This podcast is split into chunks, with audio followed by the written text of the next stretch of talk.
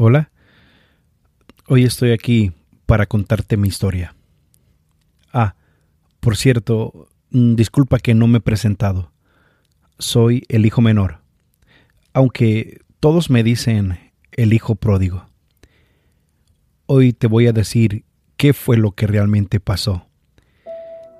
Lo último que recuerdo es que solicité una reunión con mi padre y le pedí toda la parte de mi herencia pues personalmente había decidido vivir mi propia vida, tomar mis decisiones y hacer con mi herencia lo que me diera la gana. Juntándolo todo, di la vuelta. Ni siquiera recuerdo haberme despedido de él. Sí, de mi padre. No quise verle a la cara porque yo le conozco bien.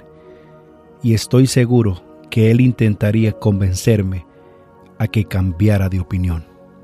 Y entonces salí de casa, me cambié de ciudad, conocí muchas personas, empecé a tener fiestas, amigos, lujos, derroches, mujeres y muchas cosas más. Pero todo cambió cuando se acabó el dinero. También se acabaron los amigos, las mujeres y todo eso que tenía siempre. Resulta que ahora ya no estaban. Y fue entonces que ahí conocí la soledad, la tristeza y el dolor. Y como si fuera poco, lo único que me quedó era un trabajo miserable, un trabajo que nadie quería hacer, pues los cerdos por aquí son declarados inmundos. Y ahí estaba, deseando que estos animales dejaran algo para poder comer. Y fue en ese momento que decidí regresar a casa, porque empecé a recordar que en casa de mi padre, los trabajadores y los criados de él tenían abundancia de pan, una buena paga y muchos beneficios. En fin, no les faltaba nada. Empecé a caminar de regreso y, si me permite ser sincero, Tenía la sensación que mi padre podría rechazarme y prohibir mi entrada a sus tierras, porque lo que hice no tiene nombre. No fue tanto el desprecio, sino más bien el haber reclamado mi herencia antes de tiempo. Esto significa que yo le estaba diciendo a la cara que para mí él ya estaba muerto. Y eso eso casi ningún padre lo perdona. Y caminando me acercaba cada vez más y más. Y así también crecía mi nerviosismo, mi ansiedad. Y pues de pronto llegó el día que ya casi llegando a casa, levanté mi vista y a lo lejos pude ver a alguien que se acercaba a mí, corriendo muy deprisa. No podía identificarlo pero venía tan rápido que en cuestión de segundos estaba frente a mí. Y sí, era mi padre, que antes que yo le dijese algo, se lanzó sobre mí, abrazándome tan fuerte, que yo recuerde nunca me había abrazado con tanta fuerza, y no paraba de besarme, y pude ver lágrimas en sus ojos, y me dijo, Hijo, bienvenido a casa.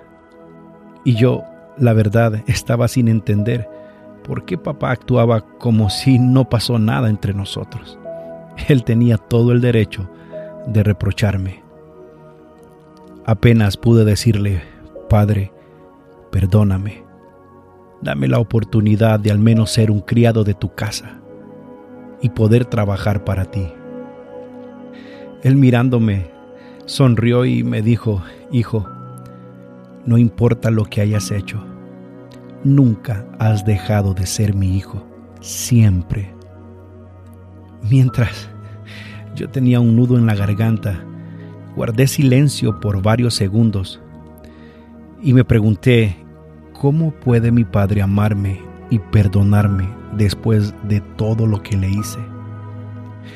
Y no vas a creer que lo miraba tan feliz tanto que ordenó traer al mejor becerro que había en el lugar y comenzó una gran fiesta. Invitó a todos sin que nadie se quedara en su casa.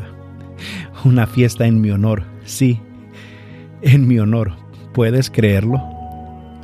En medio de la algarabía también mandó a que trajeran un anillo para mi mano, un calzado nuevo para mis pies y vestiduras para mi cuerpo.